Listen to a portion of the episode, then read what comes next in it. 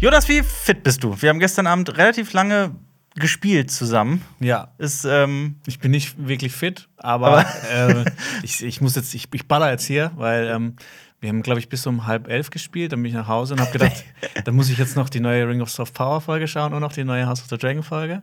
Und dann war zwei. Und da habe ich noch kurz überlegt, soll ich jetzt noch Andor schauen? Und dann mich und dann warst, dann warst du zu kaputt, ja. Ja. Bist, du, bist du aktuell bei Endor, Lenny? Ich bin äh, noch nicht aktuell bei Andor. Ich muss die fünfte äh, Folge jetzt noch gucken. Ich das werde ich jetzt hier Ja. nach dieser Podcast-Aufnahme auf jeden Fall tun. Direkt bleibst du hier sitzen und während guckst dann Bleib ich, bleib ich hier sitzen und Ja. ich werde die hier im Studio gucken. Nee, aber ich, ich will jetzt wissen, wa- was habt ihr noch gespielt? Das ist. Was wir gespielt haben, achso, Ja. wir, wir, Jonas und ich treffen uns ja öfter und spielen Brettspiele, auch Ja. noch teilweise mit anderen Freunden.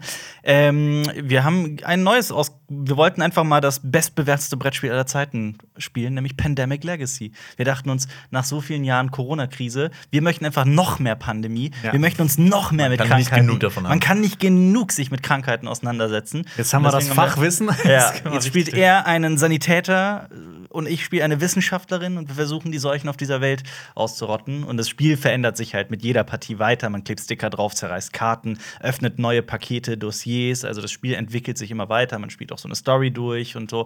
Das ist ziemlich cool. Das ist, äh, so cool, dass Alper sogar heute davon ich habe davon geträumt, habe ich ihm eben erzählt. Boah, das ist jetzt echt ein bisschen peinlich. Aber ähm, ich habe echt heute wirklich fantastische Themen aus äh, Film, Serien und Fernsehen mitgebracht. Ich bin sehr gespannt. Äh, heute wird das so ein bisschen besonders, dieser Podcast, weil, ähm, also an einer Stelle werde ich auf jeden Fall wahrscheinlich so einen kleinen Monolog halten. Aber ich glaube, also ihr habt ja auch noch keine Ahnung, worum es da geht. Ich glaube, das ist super interessant. Soll ich, soll ich die Themen mal aufzählen? Aber erstmal die Frage: Wer sind wir überhaupt?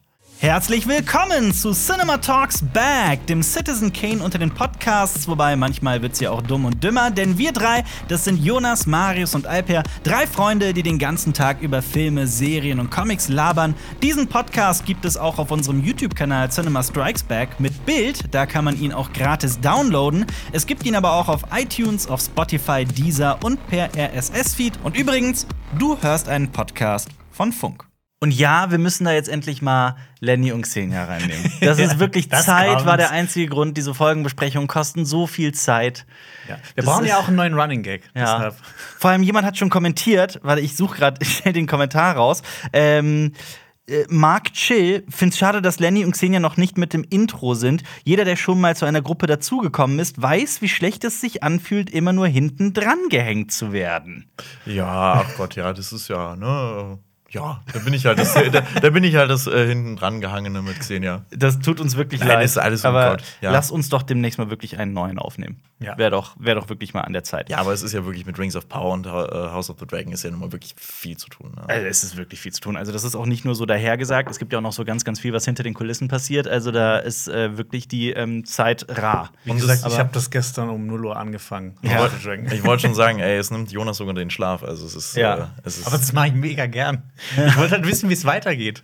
Ja. Ja, herzlich willkommen bei Cinema Strikes Back. Die Themen, die wir heute mitgebracht haben, heißen: Marvel besetzt eine Figur mit einer äußerst umstrittenen Person. Vielleicht sprechen wir heute ein bisschen über Blond. Bruce Willis hat die Rechte an seiner Person an eine AI-Firma, eine KI-Firma verkauft. Oder doch nicht? Eine Kult-Sitcom bekommt einen Film. Eine unglaubliche Persönlichkeit der Filmwelt ist gestorben. Die Filmstarts der Woche. Und ab hier fangen die Themen an. Da müssen wir gucken, ob wir es so schaffen. Ähm, Lenny möchte über ein Filmfestival sprechen, über ein besonderes. Ich möchte den Horrorfilm eines Freundes besprechen, der so wirklich einem Freund von mir äh, ist. Jonas vielleicht über sein Lieblingshörspiel. Äh, und dann gucken wir mal, wo uns die Reise hinführt. Ähm, wisst ihr, was es auf sich hat mit der Marvel-Geschichte? Was ist da passiert? Wisst ihr das? Die Marvel-Geschichte jetzt in Bezug auf äh, Wakanda Forever. Wakanda Forever, Black Panther 2, ja. Ja, ähm, ja, das ist halt jetzt diese große Sache, wer halt jetzt ne, der nächste Black Panther wird. Das, ist, das steht hier so ein bisschen in den Sternen. Es wird ja jetzt gemutmaßt, dass es Shuri wahrscheinlich wird. Ne? Ja. Und, äh, Ist schon sehr wahrscheinlich. Also, das erkennt man an dem Trailer. Man erkennt auch in dem Trailer, ähm, okay, wobei das braucht man nicht spoilern, aber auch auf dem Poster sieht man Shuri sehr äh, präsent vorne drauf. Chadwick Boseman ist ja überraschend verstorben. Ähm, und ja, äh, habt ihr den Trailer gesehen? Ja. ja, oh. Wie findet ihr ihn denn? So von atmosphärisch und vom Look her, inszenatorisch? Ich muss sagen, ich fand den ersten noch einen Ticken besser, Auch. aber trotzdem hat er mir so war nett. Ja. Ja, also ich, ich, fand, ich fand vor allem am ersten cool, dass er halt wirklich nur atmosphärisch war. Also, dass Ja. es halt wirklich nur diese Welt gezeigt hat und da hatte ich schon Bock drauf. So. Und im, Ja. jetzigen, im jetzigen kommt jetzt auch Ironheart drin vor. Genau. So angeteased wird das ja. Und Namor, The Submariner, auch, Mhm. eine, auch eine große Comicfigur. Und ähm, viel unter Wasser ist ähm, Es gibt dieses Jahr viele Unterwasserfilme. Ja. Also, Avatar, ne? Es ist ja auch, das hängt ja auch ein bisschen damit zusammen, dass bei mit, also was James Cameron dreht ja keinen Film, ohne irgendetwas zu revolutionieren. Und der macht ja gerade ähm, Motion Capturing unter Wasser gerade ganz groß. Also es war früher wohl anscheinend nicht möglich, unter Wasser Motion Capturing zu machen. Also, äh, und jetzt ist das wohl scheinbar machbar. Und ich meine, ähm, Avatar war ja Fox und gehört jetzt auch zu Disney. Also beide Filme werden quasi unter einem Dach produziert. Also das könnte auch der Zusammenhang ich sein. sage euch, der wird die Marskolonie aufbauen. Mit eigenen Händen. James Cameron, auf jeden Fall. Wird da so eine, der wird eine Serie da starten. Ja. Die erste Serie, die im, ähm, im Weltall gedreht wurde oder Ja. was. Aber wann, wann ist das eigentlich mit Tom Cruise soweit? Der dreht doch den ersten Film im Weltall. Aber behaupten Mit das nicht Christopher immer sau McQuarrie. viele Filme, dass sie eben die ersten Filme im Weltall Wir hatten Ja, das oft im Podcast, aber es war immer Tom Cruise und Christopher aber, McQuarrie. aber, aber, aber ich, ich meine, da war doch jetzt irgendwie so letztens was, dass die Russen da jetzt auch wieder vor, vorkommen Ja, und, und, tatsächlich. und, und tatsächlich auch einen Film zuerst in, im Weltall drehen. Und das ist jetzt wahrscheinlich genau wie bei der Mondlandung auch so ein Duell ist zwischen den Russen und den Ja. Amerikanern, äh, wer aber zuerst also, den Film macht. eigentlich sind die ähm, US-Amerikaner, glaube ich, als erstes. Also ein Film im Weltall wurde schon mal gedreht. Also so ein, ähm, so ein, so ein Typ durfte die ISS besuchen. Mhm. Ein Millionär, Milliardär, irgendwie sowas, mit viel Geld. Und äh, die haben Auch dann. sonst. Bitte? Ja. Die haben, da, die haben dann da einen Film gedreht. Also er hat tatsächlich mit den Astronauten gedreht und Astronautinnen, ja, auch. Ähm, und äh, der Film ist äh, also ulkig, irgendwie hat der halt so was, was Besonderes, weil es eben der erste ist, aber der ist furchtbar. Also wirklich furchtbar. ist, ist auch auf YouTube zu sehen, der ist auch nur so zehn Minuten oder noch kürzer. ist das nicht mehr dann sowas wie ein Vlog einfach? Nee, weil es schon eine Handlung hat und es wird gespielt und es gibt Dialoge und es geht so um eine Krankheit auf der ISS und sowas und äh, von daher. Ich habe es gerade nachgeguckt. Der Mann, der diesen Film gemacht hat, heißt Richard Garriott, ist Spieleentwickler und Unternehmer, aber auch der Sohn eines NASA-Astronauten. Und der Film heißt Apogee of Fear. Und äh, ja, ist acht Minuten lang. Also von 2012. Kann man auf YouTube komplett sehen. Aber wisst ihr, warum ähm, die Darstellerin von Shuri, ich meine, die Figur geht ja, wurde von Marvel offiziell als klügste Person im Marvel, im MCU bezeichnet, auch noch klüger als Tony Stark oder so. Ähm, und wisst ihr, was das Problematische an der Schauspielerin ist? Leticia, Letitia Wright. Ja, ich habe da schon einiges, während der Corona-Pandemie hat die ja schon einiges losgelassen, so zum Thema. Und ich glaube dir auch, ne, dass sie ungeimpft ist, dass sie dann nicht so dran glaubt. So was in die Richtung. Genau, hat die Ja. Produktion wohl scheinbar einige Male in äh, Gefahr gebracht, hat äh, Videos beworben, also ein Video vor allem, das äh, Zweifel am Klimawandel äußert und Ja. auch äh, sehr ähm, ähm, die Corona-Impfung diskreditiert. Deswegen ist das gerade auch, also es wird nicht nur gefeiert, viele feiern es, dass es jetzt Shuri geworden ist. Mhm. Das ist natürlich komplett unabhängig von der Schauspielerin, aber viele andere kritisieren es gerade auch, Ja. dass, dass Marvel da sich beugt. Ich hatte da auch so einen sehr witzigen Tweet zugelesen, so die Person, die die schlauste Figur im Marvel-Universum spielt, ist, ist, in Genau, echt, das- jetzt vielleicht nicht die schlauste Person. Aber, aber der Marvel hatte anscheinend ja aktuell schon ein paar Probleme, weil äh, Ant-Man and the Wasp, also die The Wasp-Darstellerin äh, Evangeline. Lilly, Ja. hat ja auch genauso Skandale und das ist ja, pff, ja. Ja. Skandale. Ja, Jetzt ja. Cinema Strikes Back Skandale. Freut, Nein. freut ihr euch denn auf Black Panther 2? Ich frag's mal so. Ich bin äh, noch vorsichtig äh, optimistisch. Ich Mhm. bin gespannt, was sie da draus machen. Vor allem, weil ich das Gefühl habe, dass es jetzt endlich mal in der aktuellen Phase wieder ein richtig großer, guter Film werden kann. Und nach Mhm. Tor 4 bin ich halt einfach jetzt wirklich ein bisschen, pff, Ja. weiß ich nicht so. Deswegen, ich bin da gespannt, was sie da draus machen. Ja, vor allem habt ihr von der, von der Laufzeit des Films schon gehört? Nein, noch nicht. nee. Zwei Stunden und 41 41 Oh, die werden immer länger. Ja, die werden immer, immer, Selbst immer die, länger. Selbst die Einzelfilme. Ja, tatsächlich. Ja, das ist ähm, gesp- gespannt, ob das äh, sich Schon eine trägt, Hausnummer, ne? ja, auf jeden Fall. Bin da auch sehr gespannt. Kleine Warnung vorab: Wir sprechen gleich über den Film Blond, der sich ja um das Leben von Marilyn Monroe dreht. Und da geht es natürlich auch um, was heißt natürlich, aber da geht es leider um Themen wie Drogensucht, Vergewaltigung, Gewalt, Abtreibung. All diese Themen spielen eine Rolle. Also, falls euch das nicht behagt, dann skippt einfach zum nächsten Teil. Ähm, ein anderer Film mag gerade auch von sich reden, nämlich äh, Blond, die Marilyn Monroe-Verfilmung mit äh, Anna de Armas. Ähm, ist also einen Tag nach der Veröffentlichung hatte der schon den ersten Platz der Netflix-Filmcharts. Mhm. Also war da äußerst erfolgreich. Der wurde ja auch auf Filmfestivals äh, applaudiert. Viele Zuschauer und Zuschauerinnen zeigen sich aber aktuell äußerst erzürnt. Ich muss ganz ehrlich zugeben, ich habe den bisher noch nicht gesehen. Aber Lenny, du hast ihn gesehen, Ich ne? habe ihn gesehen und ey, ich muss mich da wirklich anschließen. Was ist das für ein Scheißfilm? Also, also wirklich, also ich finde, sorry, aber es ist so, ähm, ich finde. Also es soll halt eben ein Biopic zu Marilyn Monroe sein. Und erstmal ist es halt so eine absolut unwürdige und ich finde übersexualisierte Darstellung von Marilyn Monroe. Das soll dieser Film halt eben ankreiden. Er soll halt eben zeigen, yo, Marilyn Monroe hatte echt ein Kackleben und äh, auch ja eben sehr viele schwierige Momente, in denen äh, sie halt eben ja mit Vergewaltigung zu tun hatte, sexuelle Übergriffe und alles. Aber Drogensucht. Das, richtig. Ja. Und, das, und das macht dieser Film halt aber direkt ab der ersten Minute. Also wirklich in der ersten Sekunde in diesem Film, in dem Marilyn Monroe als Erwachsene zu sehen ist, wird sie halt schon vergewaltigt. Und es geht eigentlich nur so weiter. Also es, es, es zieht sich wirklich nur von Misere zu Misere und hat halt wirklich keinen einzigen positiven Aspekt. Und das finde ich ein bisschen schwierig, einen Film über eine Schauspielerin zu machen und halt gefühlt nichts über ihre Karriere zu erzählen. Und Mhm. das ist halt auch, finde ich, eines der größten Probleme, äh, die ich halt an diesem äh, Film habe. Also erstmal noch ist es definitiv wichtig zu zeigen, jo, dass, äh, dass halt in Hollywood viel falsch äh, läuft und halt auch eben, dass Themen wie äh, Vergewaltigung und sexuelle Übergriffe angesprochen werden. Aber es geschieht ja echt auf die falsche, auf, auf, auf der falsche Ebene. Und äh, wenn hier man echt nichts über ihre Karriere erfährt, ist das ein bisschen schwierig. Vor allem passiert alles so unfassbar plötzlich. Also, du, du, äh, also sie ist dann irgendwann einfach plötzlich verheiratet. Also wirklich, also du, also das ist, der springt so von Moment zu Moment, dass du keine Ahnung hast, wo du gerade in Marilyn Monroes Leben bist. Ich habe auch tatsächlich dazu gelesen, das basiert wohl auf einem, einem Buch, das auch selber sich sehr, sehr viele Freiheiten genommen hat, was äh, Marilyn Monroes Leben angeht. Aber angeblich wurden auch hunderte Seiten des Buches einfach weggelassen. Und äh, also, wenn du das so erzählst, dann klingt das für mich so, ja, okay, vielleicht kommt das ja daher. Ja, das, aber, aber das Buch ist auch ein bisschen schon sehr umstritten äh, gewesen. Allerdings, ja, ja, und äh, ja, also der Film. Also dafür, dass 100 Seiten gestrichen worden ist, ist der Film aber schon recht lang. Ja. Also der dauert, der dauert knapp drei Stunden und das merkst du auch wirklich. Also Mhm. du hast halt keine Ahnung, wo du gerade in dem Film dran bist. Und noch dazu ist es halt echt dann irgendwann echt sehr langatmig. Ja. Und äh, spätestens ab dem Moment, wo sie mit ihrem abgetriebenen Kind redet, Mhm. ähm, denkst du dir, was gucke ich hier eigentlich gerade? Also, andere haben tatsächlich, ich zitiere nur mal das Internet, andere haben den Film sexistisch, grausam und abscheulich genannt. Ja, das, äh, das, äh, das, das, kann ich, das kann ich eigentlich schon bestätigen. Also es wirkt mehr wie eine Pornhub-Original als Wow. äh, wie ein, wie ein Netflix-Original. Sie ist halt auch echt wirklich unnötig oft nackt zu sehen in diesem Film. Also wirklich, ich habe auch viele, viele Reviews gelesen, wo viele geschrieben haben, die so gesagt ja, ich habe eigentlich gedacht, dass ich mich freuen würde, wenn ich Anna de Armas äh, nackt sehen würde. Und äh, am Endeffekt äh, ist mir dann doch äh, auf die Nerven gegangen, wenn sie da wirklich 70 Prozent nackt in diesem Film war. Äh, ja, das, das kann ich eigentlich so, so bestätigen. Es ist wirklich ziemlich häufig, dass sie nackt und äh, sexualisiert wird. Es gibt auch einen richtig. Es, es gibt halt eben ja auch bei Marilyn Monroe halt sehr viele ja, Gerüchte. Halt eben dieses berühmteste Gerücht ist ja, ja das mit JFK, ob sie da mal was hatte und so. Ja.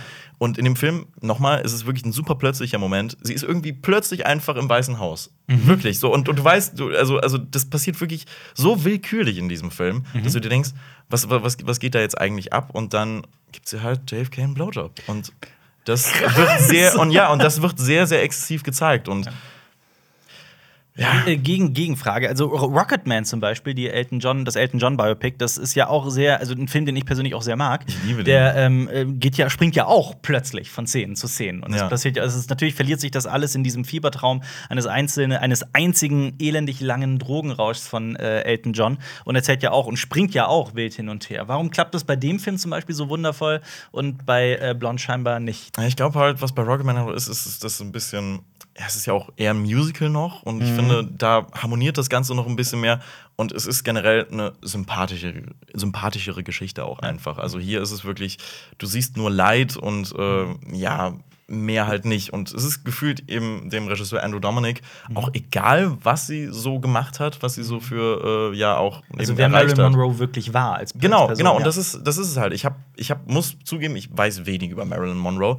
Und ich weiß nach diesem Film genauso wenig. Ja. Und das ist halt ein großes Problem, was ich finde. Ich finde, ein Biopic muss halt nicht 0815 aufgebaut sein, so wie Rocketman jetzt zum Beispiel ist ja auch nicht 0815. Aber, aber, aber in Blond wird Marilyn Monroe auch Marilyn Monroe genannt, oder? Ja. Also es ist, weil das ist das, was ich dann nicht verstehe, auch bei vielen vielen anderen äh, äh, Biopics, die sich nur so ganz, ganz vage an den wahren Ergebnissen äh, äh, festhalten, warum man nicht das als Inspiration nimmt und daraus irgendwie eine fiktionalisierte Geschichte macht und dann auch die Figuren irgendwie umbenennt in irgendeiner Form. Wir hatten das letzte Woche im Podcast zu 13 Lives, da geht es ja um eine echte Rettungsaktion. Da wurde der, der Tod einer echten Person wurde umgeschrieben, damit es filmischer ist. Und die Person heißt halt auch so wie diese, wie diese reale Persönlichkeit. Und in mir hinterlässt das so ein ganz, ganz unangenehmes Gefühl, weil ich das irgendwie nicht okay finde. Ähm, und da klingt es halt für mich gerade so ähnlich von allen Erzählungen. Die Sache ist auch die, ich wollte den Film eigentlich die Tage gucken. Aber je, also je mehr ich über den Film höre, desto weniger ist meine Lust vorhanden, irgendwie mich drei Stunden hinzusetzen. Ja, ich finde es im Vorfeld, so was man in den Trailern gesehen hat und so, ne, Anna de Armas als Marilyn Monroe sieht halt einfach, einfach original aus. Ja. Das hat eigentlich irgendwie sah vielversprechend aus, Ja. aber ne, umso mehr wir jetzt hören, dann Xenia ist ja auch nicht ein großer Fan Absolut vom Film. nicht, ja. Nee, überhaupt jetzt auch nicht. Ja, sie sagt ja wirklich quasi genau dasselbe wie du. Ja, und äh, ich, ich, ich will da auch echt nochmal sagen, also der Film sieht wahnsinnig gut aus. Also wirklich, das ist eine, finde ich, eine visuelle Bereicherung dieses Jahr und eigentlich auch das Beste, was man so auf einer visuellen Ebene sehen kann. Aber das bringt halt nichts, wenn der Film halt darum herum echt, äh, ja. ja. genau, halt da nachlässt. Und ja, es ist halt eben, es wird eine fiktive Geschichte halt eben da drauf gesetzt, die halt mehr Drama bringen soll und sonst irgendwie. Und das ist, ja, das, Ja. Das, das funktioniert da nicht gut. Und ich muss auch, auch nochmal sagen, ey, ich habe mich auch auf Anna de Armas gefreut, äh, dass sie halt da echt, echt was abliefert. Ich habe gedacht, ja, das, das wird bestimmt, äh, die wird bestimmt vielleicht auch eine Oscar-Nominierung und so bekommen.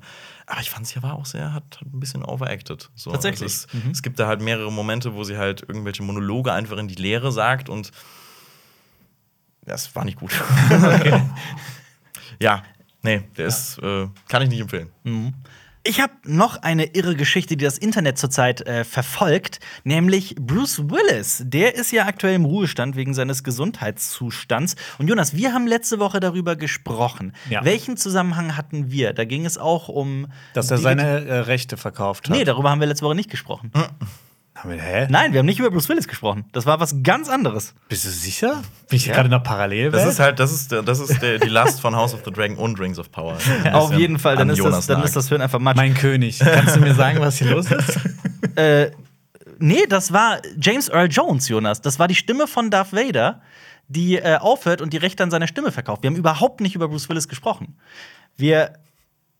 Ja, Jonas, dieser Blick gerade. Hä, ich, ich zweifle gerade an meinem Verstand so ein bisschen. Solltest du, weil wir haben nicht über Bruce Willis gesprochen letzte Woche im Podcast. Geh gerne noch mal zurück. Sollen wir, sollen wir absetzen, schneiden? Willst du kurz nachgucken? Ich bin gerade Ich habe den Podcast auch gesehen und es war. Wir haben über James Earl Jones gesprochen, über Darth Vader. Dass Vielleicht- er die Rechte an seiner Stimme verkauft hat. ich Und am selben Tag unseres, nachdem wir aufgenommen haben, ging die Nachricht durchs Netz, dass Bruce Willis seine Rechte an die Firma, also die Rechte an seiner Person, dass er eine digitale Kopie hat erstellen lassen, mit der russischen Firma Deepcake. Okay, gut. Äh, sorry, Ja. ich. Ich glaube, ich habe das äh, mit einem anderen Gespräch verwechselt, Ja. an einem anderen Tisch hier bei uns im Büro oder so. Oh, Oder ja. ich habe es auf Reddit gelesen, habe das irgendwie so vermixt. Ja, das Weil, kann ne, sein. Die Podcast-Amnesie, Das ähm, ist, die ist real. die, die tritt Ja. ein, sobald der Podcast vorbei ist und man vergisst alles, was man gesagt hat. Äh, Deepcake ist wirklich eine, eine interessante Firma, was fast, fast schon wie Science Fiction klingt. Die kreieren Deepfakes von Promis. Und ähm, ja, also es soll einen Vertrag gegeben haben zwischen Bruce Willis und dieser, und dieser Firma oder einen Deal in irgendeiner Form, dass eine digitale Kopie von ihm erstellt wird, sodass Bruce Willis weiterhin in seinem Ruhestand und auch über seinen Tod hinaus weiterhin in Filmen mitspielen kann mit seiner digitalen Kopie. Und wir sprachen ja dann auch letzte Woche schon im, mit dem, also beim Thema James Earl Jones sprachen wir schon über The Congress, den Film von The Conference, The Congress. The Conversation, The Conference. The wir haben es aber noch nachgeguckt. Wir haben es auch im Ja. Podcast gesagt, dass Ja. der Film The Congress heißt. Ja. Ähm, toller Film und es wird halt immer mehr Realität. Jetzt mittlerweile hat sich äh, der Agent von Bruce Willis gemeldet und hat das Ganze dementiert. Also es gäbe keinen Deal. Aber Deepcake hat schon mal eine digitale Kopie von Bruce Willis benutzt in einer russischen Werbung letztes Jahr. Ähm, und dafür stand tatsächlich so ein Stand-in vor der Kamera, also ein Mann, der ähnlich gebaut ist wie Bruce Willis und auch eine Glatze hat. Und dann wurde äh, Bruce Willis einfach drüber gestülpt. Ja, ich habe ich hab das gesehen, das war so eine russische Mobilfunkanbieter-Werbung und Genau. das war auch so der stirb langsam Manier auch so gedreht. Ja, der ist dann so in so einem Mast äh, Richtig. hängt, der da ist äh, fest angeseilt da. Genau, und dann spricht er einfach feinstes, akzentfreies Russisch. ja, das ist, also wer Bruce Willis mal Russisch sprechen hören möchte, ja, der kann, äh, sollte sich diese Werbung angucken. Ja.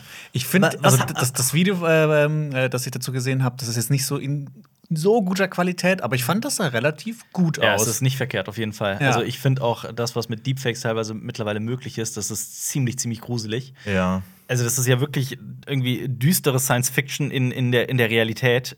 Wie seht ihr das denn? Ist das so ein bisschen die Zukunft der Filmkunst? Was haltet ihr davon? Ist das für euch gruselig oder was ist so eure Einstellung dazu? Also ich, es, es kann halt schnell gruselig aussehen. Ich finde aber auch, ja, schon, dass es ein bisschen gruselig ist, dass man halt so auch manchmal einfach so verstorbene Schauspieler, Schauspielerinnen zurückholt. Mhm. Zum Beispiel, keine Ahnung, äh, Carrie Fisher als, als Leia. Sie hatte das ja aber noch, noch ähm, freigegeben. Das Ja. ist ja ein großer Unterschied. Aber Oder zum Beispiel. Tarkin. Ja, genau, Peter Cushing. Genau, Ja. der, wurde ja, der konnte ja nicht mehr gefragt werden, weil er ja leider verstorben ist. Ja. Ähm, ich, ich muss sagen, ich finde das ein bisschen creepy. Aber ne, das ist jetzt bisher halt nur in so Werken jetzt aufgetaucht, die wir halt lieben, so Star Wars oder sowas. Da verzeiht man das ja noch eher. Aber wenn das jetzt, ne, ich meine, mit der, mit der Technologie, äh, Technologie kann man ja auch viel. Ähm, Viel Schabernack. betreiben, Ja, ja, ja, viel ja. Schabernack betreiben. Du kannst Ja. auch richtig. Wie siehst du das denn, Lenny? Ich sehe es genauso. Also es ist halt einerseits cool, was machbar ist, Mhm. ähm, aber andererseits denkt man sich auch, ja, also wird es das irgendwann ersetzen? Wahrscheinlich nicht, weil man doch irgendwann noch echte Gesichter sehen möchte. Wobei, vielleicht kann man es ja irgendwann nicht mehr unterscheiden.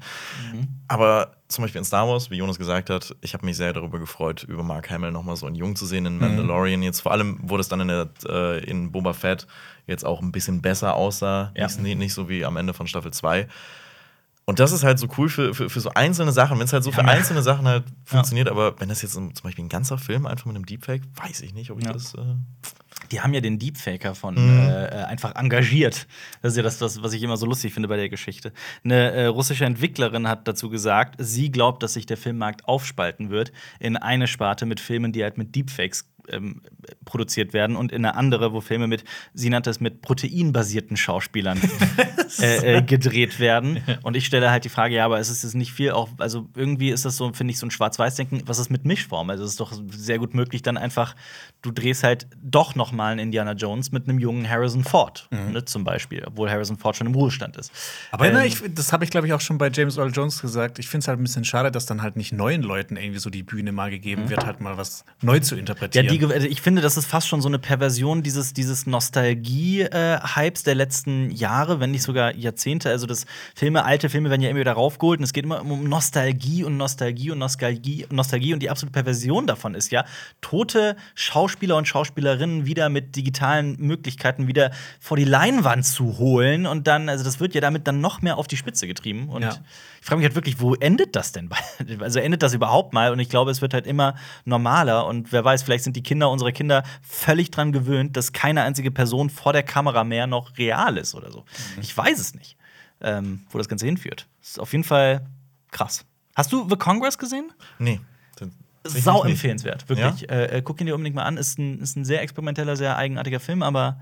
Die sehr Liste sehenswert. wächst. Die Liste wächst, die, die, die wächst sowas von. Schlimme Liste. Ja, aber du hast Community gesehen, ne? Ja, oh, ich habe Community gesehen und ich liebe Community. Das ist nämlich diese Kult-Sitcom, von der ich eben gesprochen habe. Was ist, was ist Community, Lenny? Ja, Community fängt erstmal wie eine ganz normale Sitcom an, einfach von, von Leuten, die an einem Community College äh, sind und äh, eine Lerngruppe bilden.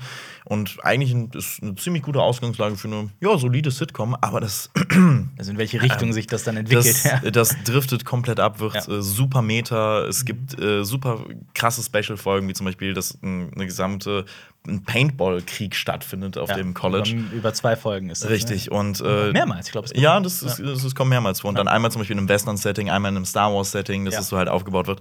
Und diese Folgen wurden zum Beispiel realisiert von den Russo-Brüdern. Die wurden, Mhm. sind damit äh, ja so groß geworden und haben dann anschließend auch noch Avengers äh, natürlich noch groß Ja. gemacht.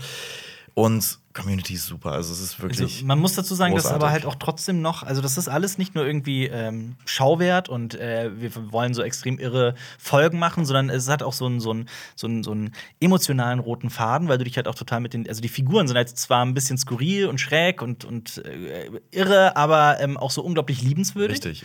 Und ähm, diesen Spagat zu schaffen, das finde ich halt so beeindruckend bei Community.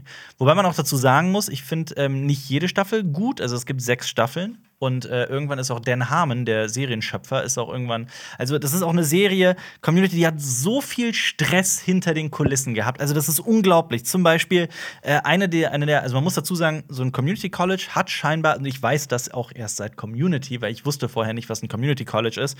Das ist scheinbar so die niedrigste Form einer Uni. Also das ist, also die selbst in der Serie sagen immer wieder, das ist Uni für Loser. So, das wird wirklich immer so gesagt. Ähm, genau, ist halt nicht so teuer.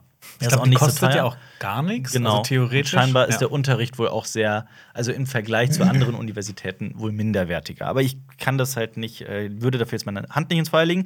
Ist mit Chevy Chase unter anderem und allein der Stress mit Chevy Chase ist halt hinter den Kulissen unglaublich. Seine Figur ist zwar ein Fanliebling, weil der auch sehr dafür gefeiert wird, wie ähm, also der ist berühmt für seine politische Unkorrektheit und so weiter. Und dass er wird auch immer wieder so ein bisschen als, kann man sagen, senil? Ja, doch, doch, ja, auf jeden auf Fall, jeden auf Fall, jeden so ein bisschen Fall. als senil gezeichnet. Aber es gab mit Chevy Chase halt wirklich unglaublich viel Drama behind Ja, the scenes. also absolute kreative Differenzen, ne? Mhm. weil ja auch, auch mehr, mehr eingeräumt haben wollen und alles. Der hat sich geweigert, bestimmte Szenen zu spielen, weil er sie nicht lustig genug fand. So, sowas Ja. zum Beispiel. Und ist auch, war anscheinend auch extrem unpünktlich, ist auch schon ab und zu vom, vom, vom Dreh einfach verschwunden an einem Tag, obwohl er noch Szenen zu drehen hatte. Ähm, Das klingt sau anstrengend. ja, Super, total. super sympathisch, ne? Und dann, also, und dann ähm, soll es wohl halt der, der große Auslöser war dann, also der, der, das krasseste war, dass er, er soll ähm, was sehr Rassistisches improvisiert haben am Set in einer Szene gegen seinen Co-Star Donald Glover. Ähm, und das war wohl, ähm, also das hat wohl so viele Leute am Set verärgert, dass sie gesagt haben, wir arbeiten nicht mehr mit dem. Und dann kam es auch zu der, zu der Trennung. Und dann hat er Dan Harmon per Voicemail so eine unglaublich wütende Nachricht ab eingesprochen. Und dann aber, was halt auch nicht cool ist von Dan Harmon unbedingt, Dan Harmon hat das dann in einem Stand-up-Auftritt von sich einfach abgespielt. Und das, hat halt, das haben halt Leute mit aufgenommen und du findest das halt jetzt auch online und so. Ja. ne? Also, das ist halt so, so viel, so ein unglaublicher Zickenkrieg hinter den Kulissen. Dabei ist die Show halt wahnsinnig beliebt und irgendwann ist ja auch dieser Internet-Hype entstanden. Six Seasons and a Movie. Und genau das ist jetzt der Fall. Es wurde nämlich ähm, eine, äh, äh, eine, ein, ein Film bestellt vom Streamingdienst äh, Peacock. Ähm, Dan Harmon ist auch wieder am Start. Für alle, die mit dem Namen Dan Harmon nichts anfangen können, das ist der Schöpfer von Rick and Morty zum Beispiel, ne? der, also einer der beiden. Und ähm, die meisten Stars werden zurückkehren, aber von der Hauptcrew fehlen natürlich Chevy Chase, aber auch Donald Glover, was natürlich sehr traurig ist, weil äh, er spielt Troy und er und eine andere Figur, Arbeit, Troy und Arbeit, sind eigentlich so mit die, so die geheimen Stars dieser Show, würde ich mal sagen. Und äh, Yvette Nicole Brown, die Shirley spielt, die ist halt auch nicht am Start. Ja, aber das ist ja noch nicht so zu 100% Ja, ja. bestätigt. Also, ich kann mir sehr gut vorstellen, dass die noch wieder zurückkommen, weil Yvette Nicole Brown hat auch das Im Ganze, Internet, ne? hat das Ja. Ganze auch nochmal retweetet und, und, und so, dass sie sich darauf freut, dass dieser Film halt rauskommt. Ich glaube, das mit Donald Glover ist halt ein bisschen schwierig, weil der auch als äh, Rapper Childish Gambino ja auch bekannt ist und ähm, wahrscheinlich dann auch ein paar noch, ne? Mit Atlanta ja auch äh, so ein paar Produktionsschwierigkeiten wahrscheinlich hat, zeitlich und alles. Aber ich kann mir vorstellen, dass der auch wieder dabei ist, weil es gab äh, Weil während Atlanta jetzt vorbei ist. Ja, also stimmt. ich Atlanta glaube, ist ja die vierte vorbei dann. Staffel ist jetzt die Finale. Die läuft gerade und ich Ja. glaube, das ist Dieses abgeschlossen. Jahr ja. abgeschlossen. Ja. Ja, und äh, dann, ich kann mir auch vorstellen, dass der auch mit dabei ist, weil die lieben, also wirklich je, jeder vom, von diesem Cast liebt Community. Das, das, das sieht man einfach. Ja. Weil, wenn man sich deren Instagram-Profile und alles mal anguckt, die äh, posten auch immer Memes aus dieser Serie. Und es gab äh, während Corona gab es auch so ein Table Read, also das heißt, die haben sich alle zusammengesetzt. Das gab es sehr häufig während Corona, dass von bestimmten Filmen, von bestimmten Serien sich halt die ganzen Stars nochmal zusammengesetzt haben, online via Zoom und dann nochmal so eine Folge dann einfach nochmal äh, durchgelesen haben. Und Das hat doch dieser eine Schauspieler immer organisiert. War das dann auch von ihm? Äh, ähm, wie heißt er denn? Ähm, Welcher? Wie sieht Ich- er? ich find das raus. Wie, Redet sieht gerne er, mal weiter. wie Okay. sieht er aus? Äh, der sieht aus wie so ein. Normalo, wie ein Du. nee, nicht wie ein Dude. Normalo. Der sieht aus wie so ein, wie so ein frecher Comedian. Joel McKay. Ja. Ja, Joel McKay, ja, ja, ja. Was? Ja oder nein? Hey, das, den Namen habe ich noch nie gehört. äh, Danny Pudi. Ken Jeong. Ich guck's einfach nach, okay? Ihr verwirrt mich gerade. Okay, okay, okay. Ähm, komm, komm, kommen wir mal zurück zu diesem, zu diesem Table Read. Ja. Das, das gab es ja auch bei Herr der Ringe ja auch noch. äh, Genau, ne? den, genau, und da hat der Dude das auch organisiert. Ah, okay. Und für Zurück in die Zukunft. Ach, so meinst du das? Ja, ich hab- ich hab Josh auch- Ah, Ah, ich, ich habe Ja, ich hab, ich ich hab meinst gedacht, explizit aus Community. Ja, ich dachte auch, du meinst jemanden aus der aus dem Nein, ja. nein, nein, ich meine Josh Ah, Gad. Okay, ja, ja, nee. Ja, okay, gut. Auf ja. jeden Fall gab es diesen Table Read und da waren auch alle außer Chevy Chase natürlich dabei, auch Donald Glover. Chevy Chase hat mittlerweile gesagt, dass er das als Fehler betrachtet, dass er überhaupt jemals mitgespielt hat. Ah, salty. Ja. Aber ich meine, die können den ja einfach jetzt deepfaken. Ja, Stimmt, ja, da hast du das recht, ja, ist, äh, genau. ja.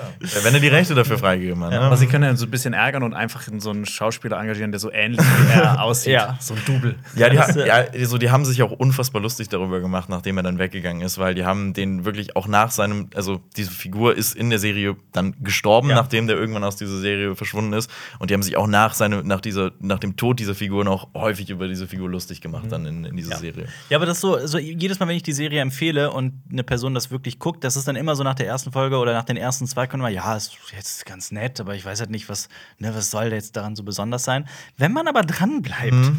und sieht, in welche Richtungen diese Serie so gescheucht wird und geschlagen wird, ist das so herrlich mit anzusehen. Ja, also Es, es, es gibt es gibt einen riesigen äh, eine Kissenschlacht in, in dieser in, in diesem äh, in dieser Serie und die wird halt aufgezogen wie so eine Kriegsdoku und alles und Ja.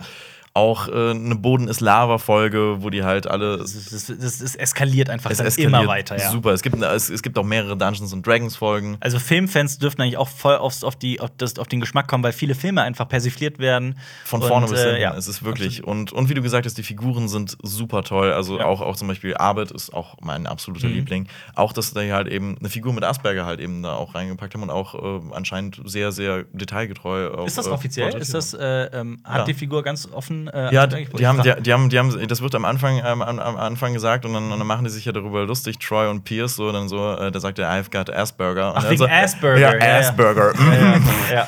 ja, das, äh, ja. ja. Ich habe es gerade geguckt, ich, bin- ich habe nur bis zur zweiten Staffel geschaut und habe ich irgendwie nicht mehr weitergeschaut. Von Community, ja, Ja. Das, äh, da hast du was verpasst, weil Ja. gerade da wird es dann wirklich Richtig, immer da- Vielleicht fange ich das nochmal an. Ja, die erste Staffel braucht so ein bisschen, die hat schon ein paar besondere Momente, ähm, aber das Richtige passiert zuerst ab Staffel 2, Ja. Staffel 3.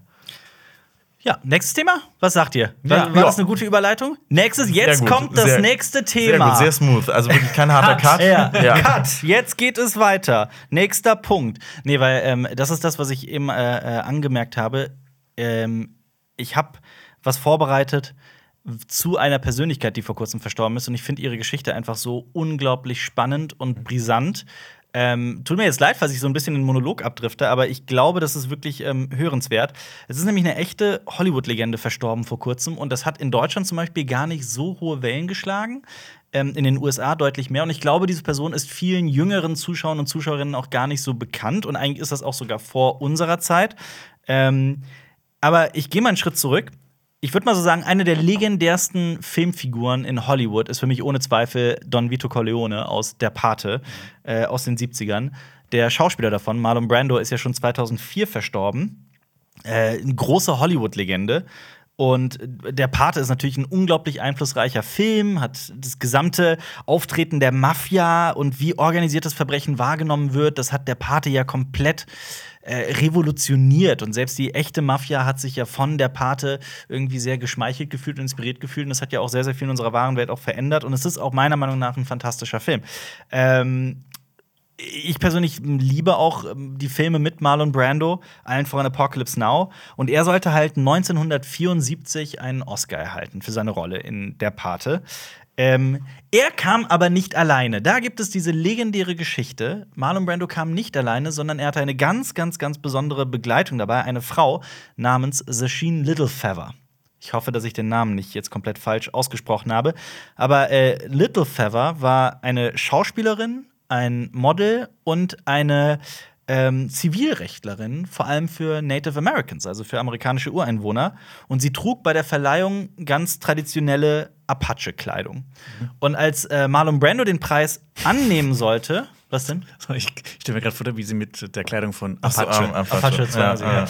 ja. Äh, als Brando der Preis überreicht werden sollte, ging nicht er auf die Bühne, sondern sie und sagte, dass Brando den Preis nicht annimmt, ne, den Oscar für Mhm. ne, den höchsten Preis, den du so als Schauspieler eigentlich so annehmen kannst. Ähm, Nämlich aus Protest gegen den Umgang mit Native Americans, vor allem durch Hollywood, gerade weil Native Americans in Western zum Beispiel immer sehr einseitig ähm, skizziert werden. Die werden immer entweder wie wilde Barbaren gezeichnet oder auch mal ein bisschen einfältig und so weiter. Und das haben die äh, kritisiert. Auch die jahrhundertelange Unterdrückung der amerikanischen Ureinwohner. Es gab am Set sehr, sehr viel Beifall aber auch sehr, sehr viele Buhrufe. Und hinter den Kulissen soll es angeblich sogar so richtig losgegangen sein. Also Backstage heißt es, habe John Wayne sie attackiert und soll von mehreren Sicherheitsmännern zurückgehalten worden sein. man weiß heutzutage nicht, ob das wirklich stimmt. Das behauptet auf jeden Fall sie.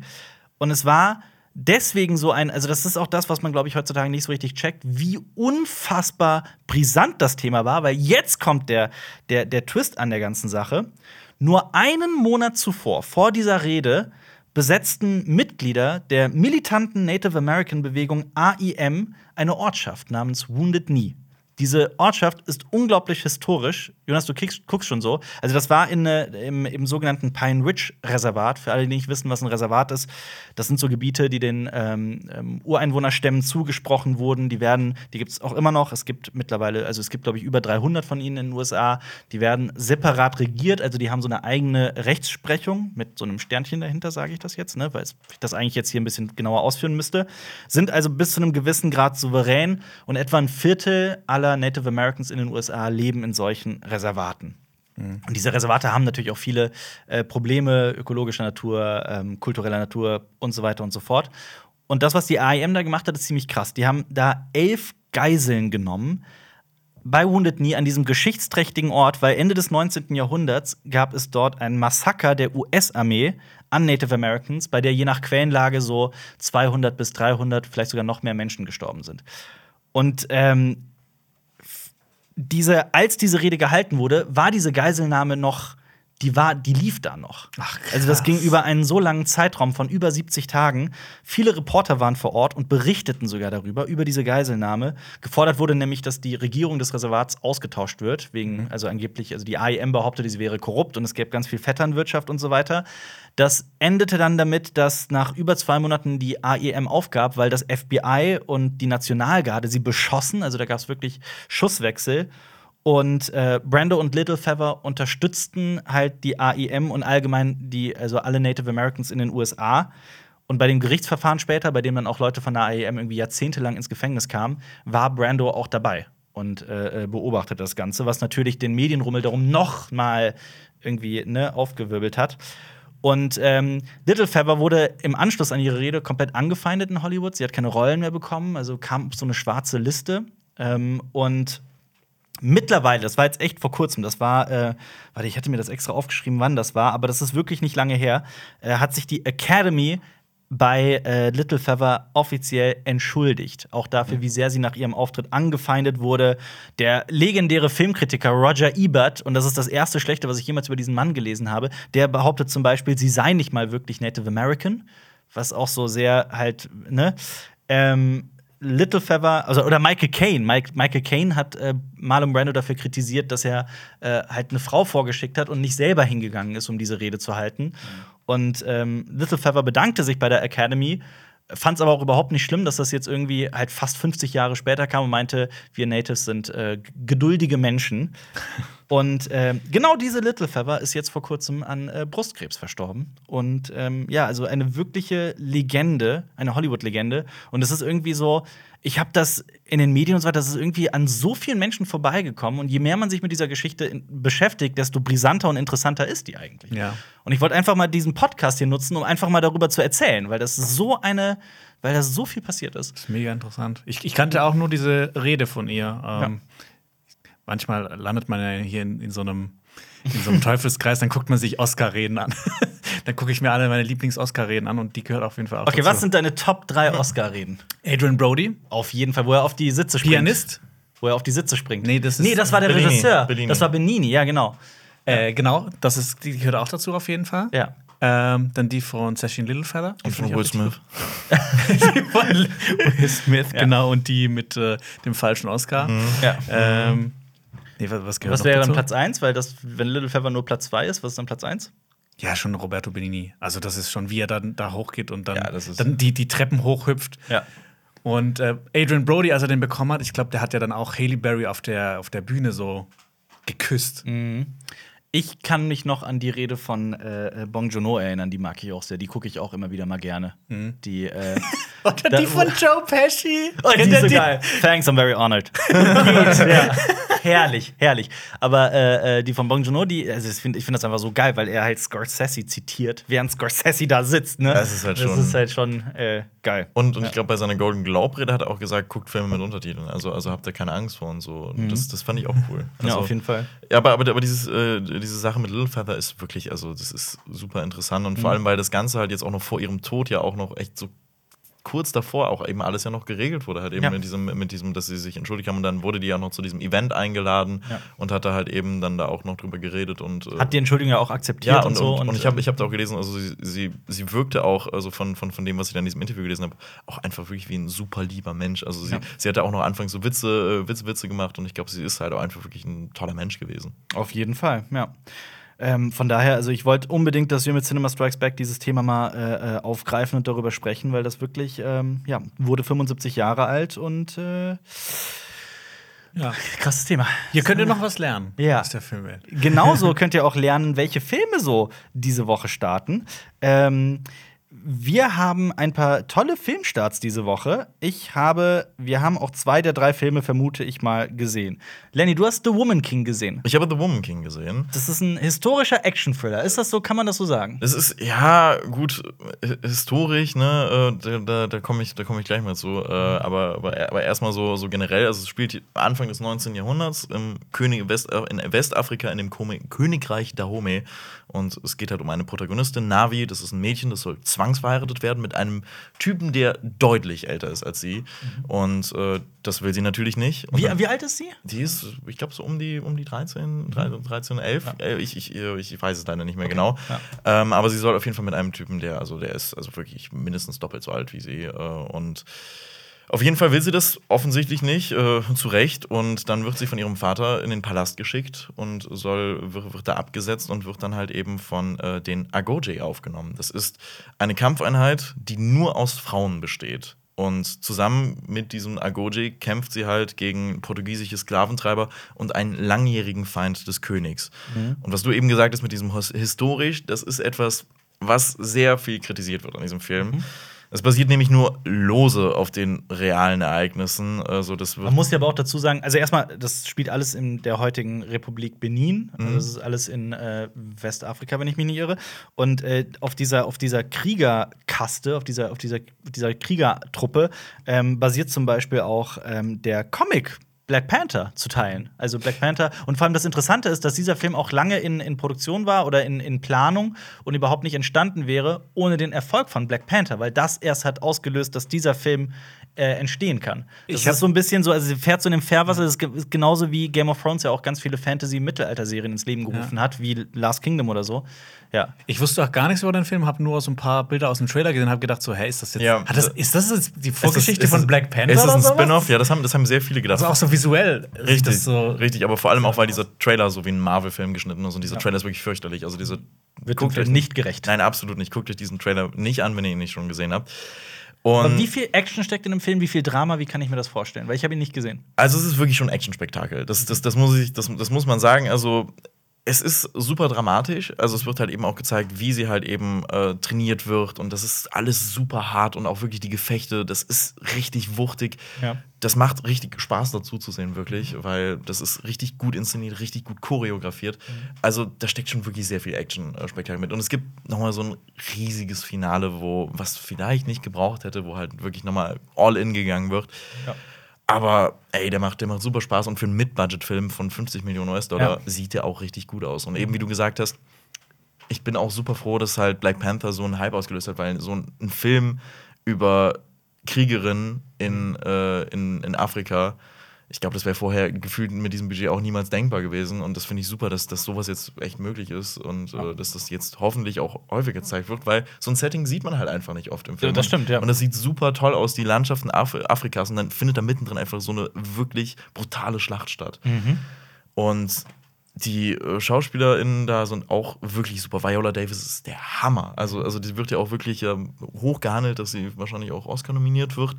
Und äh, auch Lashana Lynch, die äh, als äh, in, in dem neuen 007 bekannt war, auch als neue 007, äh, die spielt ja auch echt super als die äh, rechte Hand von, von, von der Schauspiel, also von der Figur von Viola Davis, die so diese Anführerin der Agoji ist. Und die macht das super. Und auch John Boyega ist hier als der König zu sehen. Und ich habe jetzt mal, ich habe ich hab mal recherchiert, diese, diese Schauspielerin von dieser elfjährigen oder Mhm. 13-jährigen äh, Hauptdarsteller, äh, Protagonistin Navi, die ist anscheinend 31 Jahre alt. Was? Ja, so, Bitte was? ja, ja, also, also, also ich habe ich hab, ich hab, ich hab da auch so gedacht, so, also die sieht unfassbar jung aus, wirklich, wenn die wirklich 31 Jahre alt ist. What the fuck? Ja, guck mal, also das ist, also. Das habe ich noch nie gehört. Da war ich auch so, also, boah. Ich, äh, äh, kann gerne mal gucken, ähm, aber ich weiß nicht, wie ich jetzt das. Ja, das wird eine Weile dauern. Okay, gut. Also Aber ich habe zum Beispiel auch ähm, äh, herausgefunden, ich habe nämlich auch recherchiert, dass die äh, Regisseurin des Films, nämlich Gina Prince Bythewood, es geht ja um diese Navi, die ist ja ein Waisenkind, ne? Und ähm, die Gina Prince Bythewood ist selbst ein Adoptivkind und ähm, hat eine unglaubliche Bindung zu diesem Film. Und äh, das ist auch das, was ich online irgendwie immer wieder gelesen habe, dass sich dieser Film wirklich anfühlt wie so ein, wie so ein, wie jemand, der sehr, sehr viel Arbeit und Liebe in diesen Film gesteckt hat. Und ähm, Kannst, würdest du das so zu, kannst du das, das kann, bestätigen? das kann ich auf jeden Fall bestätigen. Also das ist, äh, das, da gibt es super schöne, herzliche, emotionale Momente Mhm. zwischen den Figuren. Ich möchte da, man kann da auch echt wenig sagen, ohne da jetzt zu spoilern. Deswegen sage ich einfach nur wirklich, die Figuren sind toll Mhm. und auch eben, wie viel von der Kultur gezeigt wird, ist super und guckt euch den Film an. Also der ist Bist begeistert. Ich bin wirklich, ich bin wirklich Okay. begeistert. Also der, der ist, der ist super emotional, der ist wirklich, macht einfach Spaß von der Action her. Und äh, ich habe jeder dieser Schauspielerin äh, zugetraut, dass die, dass die einfach jeden ganz easy im Kampf fertig machen könnte. Also es ist, es ist super auch zu sehen. Also ich finde unter äh, jetzt auf IMDb zum Beispiel, es gibt hier ganz viele Figuren, die Young so und so heißen, aber ich finde jetzt keine Young Navi. Es geht um Navi, ne? Ich, ja, ja, Navi. Ähm, ich finde hier einfach, nur, ich glaube nur Navi. nur Navi. Ja, ja, weil, weil, weil, weil, weil sie wird da. Also das ist Tusum Bedu und die ist tatsächlich 31 Jahre alt. Ja. Ne? Und äh, das, da war ich auch so, hm, okay. Warte mal, Tusum Bedu, also auch wenn ich das auf dem Bild sehe, die sieht wirklich jung aus. Das will ich nur mal gerade. Ja, krass. Okay, Jonas, guck mal vor Okay, allem, jetzt bin ich guck mal gespannt. vor allem oben die Reihe. Also oben das erste Bild vor allem zum Beispiel. Krass. Also die Frau ist. Äh, Jetzt, jetzt, ja. jetzt, jetzt mache ich mir Sorgen, dass sie nicht doch vielleicht 19 in dem Film ist. Oder so, aber selbst dann. Sehe ich wie 31 aus? ja, äh, Fragen, auf die du keine Antwort möchtest. Sehe ich älter aus? Nein, Quatsch. Oder jünger? Zeig noch mal deine Handflächen. Jonas hat so, ich mach, ich mach mal. ach so, oh, ja, oh Gott, ja. Ähm, Das sind so sehr. ne? Also, jetzt zeig doch mal auch noch mal in die Kamera. die gehen nicht mit deinem Gesicht einher. Vielleicht will ich nicht so vorfinden, das war überhaupt nicht mein Ziel. Aber wir haben ja schon mal Wir haben schon mal Bilder davon ja, ja, gepostet, Ja, deswegen, ja. ich. Oh. Ähm, ja, ich, ja. ja. also ich meine, ich glaube, vielleicht könnte ich noch als Elf durchgehen, aber oh, ja, also das ist, das fand ich auch krass. Wo, wo, in welcher Welt geht Lenny als Elf durch? Ja, welcher- weiß ich nicht. Ey, ich wurde ich, ich, wurde- ich, ich wurde letztens an der Kasse, sollte ich einen Kasten Bier besorgen und ich wurde gefragt, ja, sind Sie denn auch schon 16? Und das hat mir wehgetan. Das hat mir wirklich wehgetan. Vor allem, du bist auch saugroß. Ja, Ja, aber es Fun ist halt, ich habe ich hab vielleicht in meinem Leben wurde ich vielleicht zweimal auf meinen Ausweis kontrolliert. Ja, gut, einmal, bei ich werde das das- nie vergessen, einmal im Kino und ich hatte da auch schon Vollbart und so und ich war auch 19 oder so. Also ich wurde tatsächlich, ich, hab, ich hatte das Problem nie, weil ich schon mit 14 einfach Bart ja, hatte. oh Mann. Ja, da, Ja. ja. nee, nee, das, das, das bei mir vielleicht mal in zehn Jahren. Ähm, ich habe einen Film gesehen, der heißt äh, Vespa und ich wollte Jonas, ich wollte dich fragen, heißt Vespa nicht äh, Abendessen? Das ist sau witzig. Ich habe nämlich auch über den, über den, über den Film gelesen, dass, das, dass der. Der Vespa. Ich sag mal so, wie, wie ich das sagen würde: Feschbar Chronicles. Feschbar. Feschbar, ja. Vespa. Vespa. Und das heißt Abendessen, ne? Das, kommt ist sowas wie ja, so ein Abendbrot, sowas, ne? Ja, das, weil so lateinisch ist ja, ist ja heißt es ja auch Abend, glaube ich. Mhm. Ja. Ja. das kommt aus dem Alemannischen, Feschbar. Ja. Und deshalb, ich fand den Titel schon ja, die Feschbar Chronicles. Oh, die, Die Chronik, die, die Chroniken des Abendbrots. Genau. Herrlich. Ist, Ich esse übrigens nachher auch ein Feschballe. Ja, tatsächlich ein Feschbälle. Ja. Also für mich ist so ein Feschballe so, so, so ein ein Brot, Brot, mit, mit also ein Belag, so Brot. Ja, Gürkchen geil. dazu, Ich liebe Tomaten. Abendbrot. Ja. Ich mache das sehr Abendbrot. gerne, ja. Ich Ja. mache das sehr, sehr gerne. Also ich esse gerne mittags warm und dann abends so gerne einfach nur ja, ein dann magst du ein so. Feschballe. Ein Feschbälle. Ich mochte auch Vespa Chronicles, so heißt er nämlich in Deutschland. Der heißt im Original irgendwie einfach nur Vespa. Hier heißt der Vespa Chronicles. Ist ein Film aus äh, Litauen, Frankreich und Belgien. Wurde äh, in Litauen gedreht. Äh, Litauen. Und ähm, ja, ist ein europäisches Coming-of-Age Science-Fiction-Abenteuer, realisiert für 5 Millionen Euro. Ich habe den Film gesehen. Es geht um ein Mädchen namens Vespa. Also sie heißt Abendbrot. äh, es spielt in einer Zukunft, in der die Ökosysteme der Welt zusammengebrochen sind. Also nichts wächst mehr da, nichts ist mehr fruchtbar. Und ähm, man versucht das irgendwie über genetisches Engineer, also genetisches Ingenieurswesen, bla bla bla, versucht man so neue Pflanzen irgendwie zu schaffen. Und ähm, Menschen sind quasi zweigeteilt. Es gibt so, so ein bisschen, mich hat das sehr an Elysium erinnert. Mhm. So ein, ein Teil der Menschen lebt in so Zitadellen, die so sehr abgetrennt sind. Das sind so Maschinen, die auch Rohstoffe und so weiter aus der Erde ziehen. Da leben welche und dann gibt es noch die Wilden, die halt außerhalb dieser Zitadellen leben. Und es geht um eine Wilde, um ein Mädchen. Und ähm, eines Tages stürzt so ein Flugzeug, das von der Zitadelle äh, äh wegfliegt, stürzt direkt neben ihrem Haus ab. Und sie lernt die Überlebende kennen darin, eine Pilotin und äh, dann versucht sie, weil dieses Mädchen versucht hat, in so eine Zitadelle zu kommen und eines Tages mhm. darin zu leben, und dann geht es darum. Ähm, Genau, dieses Mädchen kümmert sich auch um ihren kranken Vater zu Hause, der äh, sein Bewusstsein in irgendeiner Form in so eine fliegende Drohne äh, äh, äh, eingepflanzt hat. Und dann fliegt diese Drohne hin und her. Und ey, dieser Film ist etwas. der ist, ähm, es ist unglaublich. Der ist für 5 Millionen Euro produziert worden, worden. Und er ist halt so riesig angelegt. Also, das, das, die, die Effekte, es gibt sehr, sehr viele visuelle Effekte, extrem viel. Und ich würde wirklich sagen, fast jeder davon ist gelungen. Der sieht fantastisch aus, der Film. Ich habe auch den Trailer gesehen. Ich habe mich dann echt gewundert, das, wie man krass man, man, Film fasst, aussehen kann, ja, der man halt fasst das nicht. für 5 Millionen. Ja, ja. so einem kleinen man, man fasst das auch. Genau das ist es. Man fasst das nicht. Und ich, konnte, ich saß die ganze Zeit da. 5 Millionen Euro, das klingt natürlich jetzt für viele, die sich mit Film nicht auskennen, nach wenig, nach viel Geld. Ist es aber nicht. Es ist sehr wenig Geld, gerade bei so einem, bei so einem Science-Fiction-Film. Und mhm. die äh, beiden, ähm, also es ist so ein Team aus zwei Autoren, Autorinnen und Regisseuren, also ein Mann und eine Frau. Ähm, und, oder Mann und Frau, das müsste ich jetzt nochmal nachgucken, bin mir gerade nicht sicher. Aber die haben sechs Jahre lang an dem Film gearbeitet. Ah, und okay. ähm, also da steckt wirklich sehr, sehr, sehr viel. Äh, ja, ist ein Mann und eine Frau. Dann erklärt das, warum es auch besser aussieht als andere. Einige Marvel-Projekte, wenn dann da die Effekte halt eben in wenigen Monaten entstehen. Ja, gerade wenn man so an den Schlusskampf von äh, Black Panther oder sowas denkt. Also der Film sieht wirklich fantastisch aus. Mhm. Ähm, der hat eine extrem eigenartige Atmosphäre. Die ist so ein bisschen creepy, die ist düster, die, die alle Menschen, die in diesem Film vorkommen, haben eine, eine eigenartige Art an sich, die ich auch nicht so ganz immer in Worte fassen kann. Die äh, agieren alle so ein bisschen unmenschlich. Es wird natürlich auch ähm, so ein bisschen durch die zwischen den Zeilen erzählt, dass sich die Welt in dieser Zukunft natürlich verändert haben und die Menschen sind sehr äh, äh unsozialisiert, leben auch sehr unter sich. Ähm, und äh, dann kommt halt, kommt halt dieses magische Geschöpf aus der Zitadelle. Es ist trotzdem ein durch und durch sehenswerter Film. Ich kann den nur empfehlen. Mhm. Ich fand den stellenweise ein bisschen zäh. Also es, ähm, äh, es sind doch sehr dialoglastig in vielen Momenten und ähm, auch nicht immer so, dass ich dann komplett invested war, also so äh, äh irgendwie der, an der Stange war aber trotzdem ein äh, wirklich interessanter Film. Ich habe nur das Gefühl, dass hier ein absolutes Meisterwerk drin gesteckt hat, so ein Film, über den wir, von dem wir über Jahre schwärmen. Die Handlung und diese Fig die, ja, die bleibt so ein bisschen auf der Strecke, mhm. ähm, neben all dem äh, Spektakel. Es ist jetzt aber auch nicht so ein Spektakel, man darf sich das nicht so vorstellen, dass es jetzt irgendwie gigantische Action-Szenen oder so oder Schlachten gibt oder sonst was in der Form. Ähm, du wirst eher in diese äußerst bizarre Science-Fiction-Welt geworfen und versuchst dich irgendwie darin zurechtzufinden. Und das hat schon, mhm. das hat schon einen, einen großen Reiz, finde ich. Ja. Das äh, erinnert mich so von, von deiner Erzählung her ähm, an diese ähm, Amazon-Serie äh, Tales from the ähm, Tales from the Loop, ja. From the Loop? Ja.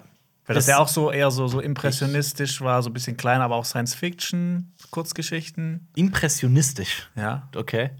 Ähm, meinst du mehr so, also still und ja. schön ja. und in äh, malerisch und in ja. sich gekehrt. Ja.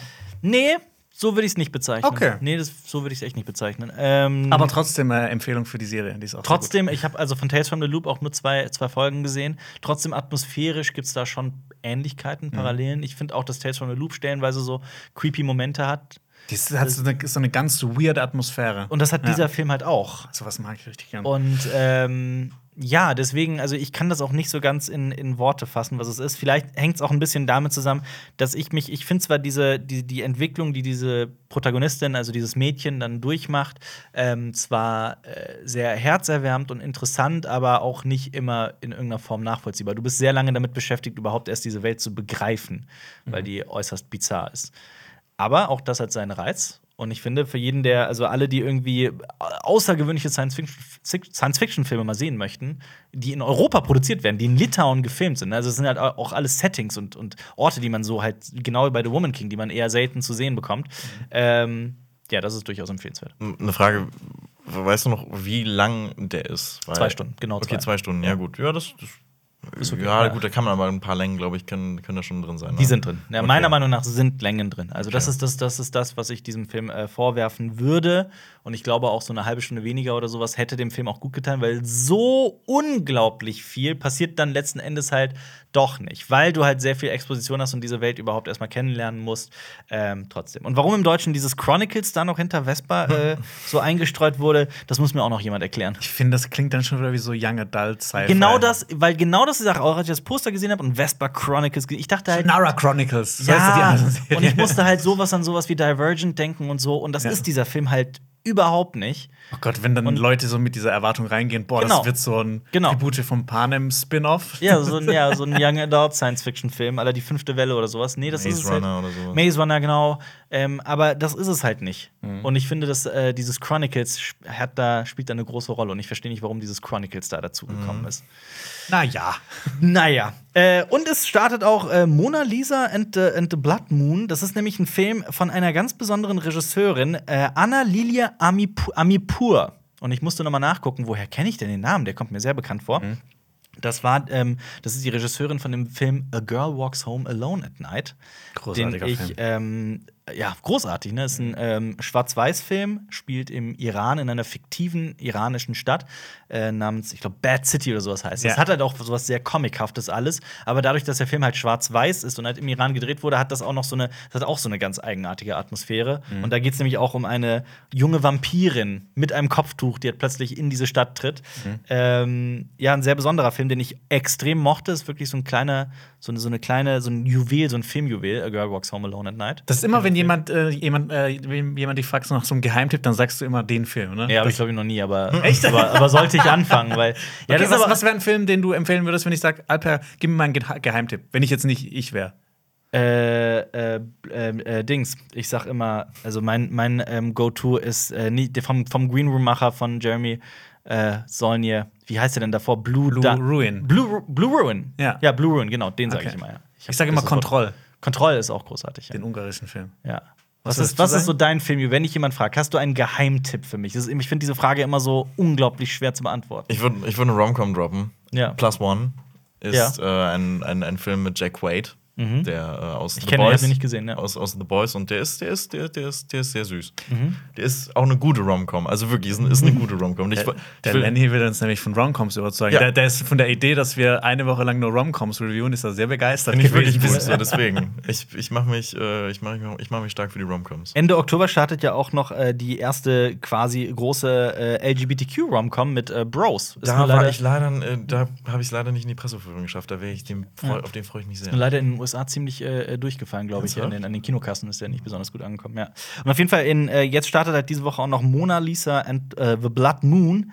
Äh, spielt in Louisiana. Da bricht eine Frau namens Mona Lisa aus äh, einer Psychiatrie aus und ähm, trifft auf eine Stripperin namens Bonnie und die beiden finden heraus, dass Mona Lisa ganz besondere Fähigkeiten hat. Sie kann den Willen anderer Menschen kontrollieren. Erinnert so ein bisschen an Preacher oder sowas. Ähm, und die Stripperin nutzt sie aus und die beiden rauben also Menschen aus. Und ich habe das. Äh, ich habe da jetzt noch nicht viel zu gesehen, aber ich habe großes Interesse daran, diesen Film zu sehen. Gerade wegen der Filmografie mit A Girl Walks Home Alone at Night. Also mhm. da damit hatte die Regisseurin eh schon einen Stein bei mir im Brett. Mhm. Von daher. Der Trailer sieht mega interessant aus. Ja. Ja, auch sehr flashy. Ja.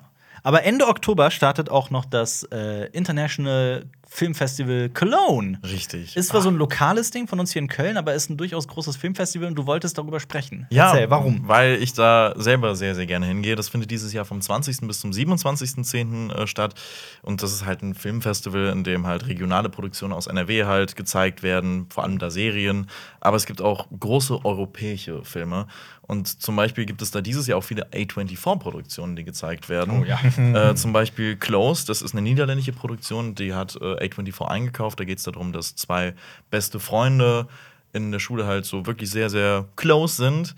Und viele vermuten, dass die beiden schwul sind und machen sich dann darüber, dass sie, haha, seid ihr schwul und sonst Mhm. irgendwie was. Und dann äh, treibt es halt so einen Keil zwischen diese Freundschaft der beiden. Und äh, die hinterfragen das und denken sich, ah, sind wir schwul oder, oder nee, sind wir doch nicht. Und darum geht es halt. Und das finde ich, äh, sieht sehr, sehr gut aus. Auch ansonsten gibt es noch Aftersun mit Paul Mescal äh, und den neuen Martin McDonough-Film, äh, The Banshees of Inisherin. Ja, Martin McDonough sollte man kennen. Er hat äh, viele, viele tolle Filme genau. gemacht. Three Äh, Billboards, auch seit äh, Ebbing, Missouri, genau. Brügge sehen und sterben und sieben Psychos. Ja. Und äh, da spielen jetzt auch Colin Farrell und Brandon Gleason äh, wieder mit. Und auch Barry Keegan, der äh, der neue Joker ja, Mhm. ist. Äh, dann gibt es noch Armageddon Time, den neuen Film von James Gray. Der hat Ad Astra gemacht und The Lost City of äh, Z. Mhm. Und der ist mit Anne Hathaway, Jeremy Strong und Anthony Hopkins. Ja. Ich fand Ad Astra und Lost City of äh, Z oder sie fand ich mega. Ich auch. Ad Astra ist auch einer meiner absoluten bis, Lieblings-Cyberfilme bis der der letzten Hass der Film auf dem Planeten ist. Ich- ne? ich war so- Ich, Ich, ich weiß es nicht. Nee, ich kann's finde nicht- den ich so toll. Ich finde den so Ich toll. Ich finde den richtig, richtig gut. Also, ich weiß noch, wie wir im Kino saßen und wir haben nichts zu dem Film gewusst. Wir haben den angeguckt und waren danach so, boah, der war echt gut. Visuell ist es einer der besten Filme, die ich seit also wirklich in Jahren gesehen Ja. habe, mit, mit ganz oben mit dabei. ja, Ähm, das ist. äh, Diese Verfolgungsjagd auf dem Mond. Ja, oh, das ist. Die, wenn man ehrlich ist, wenig Sinn ergibt. Ja, aber- ja, aber, aber es sieht gut aus. Das Ja, ist die die, Hauptsache. Das, aus, oder stimmt, auch ja. diese Mondstation, wo dann Subway ist und sowas halt. Das ist, es, ist, es ist super cool. Und äh, auch asiatische Filme werden gezeigt, zum Beispiel der neue Park Chan-wook-Film, Mhm. äh, Decision to Leave. Und ja, da gibt es jedes Jahr ein paar Highlights. Ich habe da letztes Jahr Lamp gesehen, Annette und auch Drive My Car. Mhm. Und 2020 äh, gab es auch ein kleines Highlight. Äh, da sind nämlich auch mal ein paar Stars da. Ich habe nämlich Der Rausch geguckt Mhm. und danach gab es einen Talk mit äh, Mats Mikkelsen und Thomas Winterberg. Regisseur und dem Hauptdarsteller. Richtig, ja. genau. Und letztes Jahr habe ich da Vortex gesehen, den neuen Gaspar Noé-Film. Mhm. Und der hatte, war danach auch da und der hat so ein halbes Stand-up gemacht, nachdem der Film einen wirklich komplett fertig gemacht hat, weil der richtig emotional ist, kam der da richtig lockerflockig so, ja, äh, ich, ich erzähle hier mal ein paar lustige Sachen. Und der hat wirklich danach einfach nur Gags gemacht und das war richtig, das war richtig cool. Ähm, und als ich das erste Mal da war, 2019, gab es einen Talk mit Nicholas Winding Refn. Mhm. Und ich saß dann da und ich, ich hatte unten meine Tasche abgegeben und ich hatte da eine Blu-ray drin. Ich habe gedacht, ah, soll ich die noch unterschreiben äh, lassen und so. Ich hatte auch Edding dabei und ich saß dann aber schon in, die- in diesem Raum und ich habe dann gesehen, dass alle anderen auch ihre Blu-rays dann schon in diesem Raum hatten und ich habe so gedacht, ah, gehst du jetzt nochmal schnell, gehst du jetzt nochmal schnell die Blu-ray holen? Dann bin ich, habe ich gesagt, okay, gut, komm, ich hole die jetzt schnell. Gehe ich aus diesem Ra Raum raus und lauf in Nicholas Winding Refn rein. Ich habe den, ich hab den angerempelt und der hat mich mit dem Todesblick Aber vielleicht angeguckt. war Jonas. Ja, ja, das, ist, das, kann auch, das kann auch sein. Aber der hat mich wirklich so mit dem Todesblick angeguckt, da habe ich gedacht, nee, der unterschreibt mir garantiert keine Blu-ray mehr. Dann habe ich mich wieder hingesetzt. Und äh, ja, dieses Jahr habe ich mir auch so, ich habe mir einen Plan gemacht, 19 Filme. Und äh, für alle. Viel vor. Richtig, für alle so ein Einzelticket kostet 8 Euro, 5, 5er Pass 35 Euro und 10er Pass 65 Euro. Und ja, ich finde, da kann man ein paar echt gute Sachen sehen. Hier in Köln halt. Äh, und es gibt eine Taubendoku. Die werde ich mir angucken. es, es gibt äh, ähm, hier Million Dollar Pigeon heißt der Film. Und den werde ich mir angucken. Ich Ja, find- klingt ich, spannend. Ich finde Tauben cool. Ähm, So. Großer Fan von Filmfestivals, also. Ja. Ich, Super. wir auch. Aber ich Ähm, finde, was so eine Information, die ich heute aus diesem Podcast auf jeden Fall mitnehmen werde, ist, Lenny hat Nicholas Winding Refn getackelt. ja, das ist. Aber ja, ähm, ich habe nämlich äh, vor kurzem hat ähm, das auch das Fantasy Filmfest stattgefunden. Wir haben ja wirklich wochenlang darüber berichtet, weil es unser Lieblingsfilmfestival äh, ist. Aber ähm, mir ist auch was Interessantes passiert. Vor einiger Zeit hat mich ein alter Bekannter angeschrieben, den ich noch aus meinen Zeiten aus Wien kenne. Da habe ich ja studiert und habe auch ähm, an ein paar Kurzfilmen mitgearbeitet, unter anderem mit einem, ähm, ja, mit einem, einem Bekannten, der ähm, Peter Hengel heißt, der Autor und Regisseur ist. Also ich habe an zwei seiner äh, Kurzfilme mitgearbeitet. Und der hat auch dann mittlerweile, waren zwei oder einer, ich bin mir gerade nicht mehr, sicher, hat aber dann auch fürs österreichische Fernsehen gearbeitet. Und jetzt ist sein Debütfilm erschienen, der auf dem Fantasy Filmfest lief, aber auch auf dem Tribeca Filmfestival in New York, das äh, von Robert De Niro ins Leben gerufen wurde. Sein Film heißt Family Dinner und den habe ich jetzt auch vor kurzem gesehen. Kam extrem gut an beim äh, Fantasy Filmfest und ähm, ja, das war der Freitagabendfilm, was ja auch schon eine, eine große Ehre ist. Und ähm, es ist ein sehr interessanter Film, Family Dinner. Die Sache ist die, der hat noch keinen Filmstart oder in irgendeiner Form. Das heißt, wir wissen nicht, wie der und wo der erscheinen wird, aber trotzdem wirklich ein sehenswerter Film. Ist ein creepy Horrorfilm mit einem äußerst außergewöhnlichen Thema. Es geht nämlich um die übergewichtige Simi. Es spielt, das Ganze spielt auch in Österreich. Äh, sie zieht über Ostern auf den Bauernhof ihrer Tante. Die Tante ist bekannt als Ernährungsexpertin. Also die äh, ist auch Fernsehköchin oder sowas und schreibt Bücher. Und Simi erhofft sich davon, von dieser Zeit, von dieser Woche, die sie bei ihrer Tante verbringt, dass sie vielleicht mit ihrer Hilfe äh, endlich abnehmen kann. Ähm, sie wird quasi die neue Schülerin ihrer Tante, aber die hat es faustdick hinter den Ohren. Und Oh. äh, darum geht's. Mehr möchte ich jetzt an dieser Stelle nicht verraten. Ist ein sehr außergewöhnlicher Film durch seine Handlungen. Es gibt auch nur ähm, ein paar Figuren, also vier Figuren. Es gibt wirklich nicht mehr als vier Schauspieler. Äh, eine Location und die haben halt wirklich das Maximum, finde ich, rausgeholt, so aus diesem sehr ähm, beengten Setting. Ähm, hat auch noch so ein bisschen Folk-Horror so eingestreut, ein bisschen was Übernatürliches und so. Cool. Ähm, ist ein äußerst unverbrauchtes Thema, auch mit so satirischen Anschlägen zum Thema Diätenwahn. Ist stellenweise auch einfach witzig, auch witzig gemeint, extrem witzig. Ähm, also so ein, so ein ganz außergewöhnlicher Film, halt so ein mit ganz wenig Budget, ein Debütfilm, der wirklich meiner Meinung nach beeindruckend ist. Ähm, gleichzeitig so ein bisschen zu vorhersehbar ist in seiner Handlung. Also man weiß sehr, sehr, sehr schnell, worauf das hinausläuft. Ähm, und das daran, das ist so ein bisschen das Problem dieses Films, aber toll gespielt und wie gesagt, meiner Meinung nach ist der echt sehenswert. Und der kam auch beim, Fan beim Fantasy Filmfest zum Beispiel auch sehr gut an. Also alle, mit denen ich drüber gesprochen habe, meinten, ey, ich fand den, fand den sehr cool. Ist der auch auf Österreichisch? Was ist österreichisch? Also der österreichische Dialekt. Schleich Äh, die! ja. Ja. Ich, ich Scheißen. mag den Sau gern. Ja, ja, aber nicht, nicht so, dass man es nicht versteht, nicht extrem. Ja. Also man versteht schon alles, aber ähm, ja, ja, auf jeden Fall. Also man braucht keine Untertitel. Äh, nee, man braucht keine Untertitel, ja. Ähm, Jonas, Ja. du hast einen Trailer gesehen namens Die Trailer. drei Fragezeichen und das Erbe des Drachen. Was ist das? Erzähl mal von deiner drei Fragezeichen. Okay, ja, ich habe ein paar Facts für euch mitgebracht. ähm, habt ihr gewusst, das wusste ich bis gestern auch nicht, dass die drei Fragezeichen die weltweit erfolgreichste Hörspielproduktion ist? Nee. Nee. Ja, ist so. Ja, aber äh, überrascht mich jetzt auch nicht. 50 Nee, auch nicht. Millionen Tonträger haben die verkauft. Ja. Ja, ähm, ich bin schon An seit einem meiner, Tag. Ja, jeden Tag, Ja. jede Stunde. Äh, ich bin schon seit meiner ähm, Kindheit eigentlich Riesenfan von den drei Fragezeichen. Und ja, ich habe so in den letzten Welcher bist du? zehn. Ich habe mich schon immer als Justus Jonas gesehen. Ja, natürlich. Ja, ja, klar. Ja. ja. Ähm, Ich bin Bob Andrews. Dann bist du Peter Shaw. Dann passt es. Ja. was ist deine Aufgabe? Archivieren. Und? Weiß ich nicht. Recherche und Archiv. Recherche und Archiv. Ja, genau. Ja. ja, ich bin äh, eigentlich ein großer Fan von denen. Ich, ich bin jetzt nicht mehr so aktuell. Ich habe jetzt schon seit vielen Jahren eigentlich keine Folgen mehr so aktiv gehört. Aber früher habe ich das halt bis zum boah, so viel gehört und habe nebenher immer mit Lego gespielt. Das hat mir richtig viel Spaß gemacht. Und genau, da kommt jetzt ein Also, neuer ist Film das, raus. also verbindest du die drei Fragezeichen mit deiner Kindheit, kann man das so sagen? Auf jeden Fall, ja. Ja. Ich habe zu Hause auch noch äh, 70 Originalkassetten in. Ähm, äh, in Sind die was Keller. wert? Kriegt man. Ich glaube nicht. Die sind so durchgenudelt und ich hab- durchgehört. Ich habe witzigerweise nur die Bücher gelesen immer. Nee, da habe ich Ja, kein mit- einziges Mit gelesen. Kommentaren von Alfred Hitchcock, weil der hat das ja mitgeschaffen quasi. Ähm, zumindest der hat, glaube ich, dem, dem, dem Schöpfer irgendwie die Idee gegeben oder so. Oder die haben drüber gesprochen. ja, also der ja. hat nicht viel, der hat hauptsächlich seinen Namen dazu gegeben. Das, das heißt ja auch im Original The Free Investigators Mhm. und, es, und es hieß irgendwie ganz ursprünglich mal Alfred Hitchcock and the Free Investigators. Mhm. Also, Der spielt auch in den Hörspielen auch als Figur eine Rolle. Also mit denen haben die drei Fragezeichen auch immer wieder was zu tun. Genau, und es kommt jetzt ein neuer Film raus. Ähm, es, darin geht es um ein Abenteuer in Rumänien. Ähm, die drei Fragezeichen äh, sind ähm, bei einem Praktikum an einem Filmset von auf Meta. Dracula Rises, weil der ähm, Papa von äh, Peter, der arbeitet auch bei den drei Fragezeichen, also auch in, der, in, den, in den Hörspielen, äh, bei einer Special Effects Firma. Und die haben dann immer mal wieder was mit Film zu tun. Und das Aber ist halt. Dracula Rises oder Dracula? Was hast du gesagt? Das klang Dracula wäre aber auch geil. Rises. Dracula. Dracula Okay, Rises. ja. Genau, und dann geht es irgendwie um einen Jungen, der vor 50 Jahren wie vom Erdboden verschluckt wurde.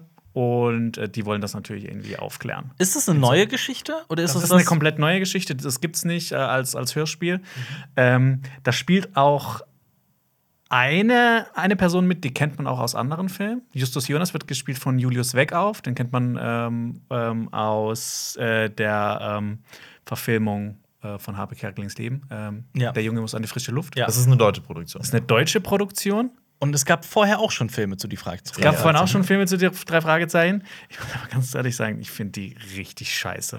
Aber das, das, das sind, das, das Witzige bei denen ist nämlich, ähm, die drei Fragezeichen, das ist ja so auch irgendwie so ein deutsches Ding. Ne? Das gibt auch so eine ganz spezielle Zielgruppe. Ich wollte so, so ich wollte 20 fragen, bis ist das- 50. Und diese zwei Filme, die gemacht wurden, das waren halt eher Kinderfilme. Ja. Also klar, Kinder hören auch drei Fragezeichen, aber so diese Hauptzielgruppe, die, so diese Kultzielgruppe, die ist ja eigentlich so zwischen 20 und 50 Jahren alt. Ja. Deshalb. Warum ist das in Deutschland so groß und in anderen Ländern nicht? Weil ich habe das Gefühl, in den USA kennen das weniger Leute als in Deutschland.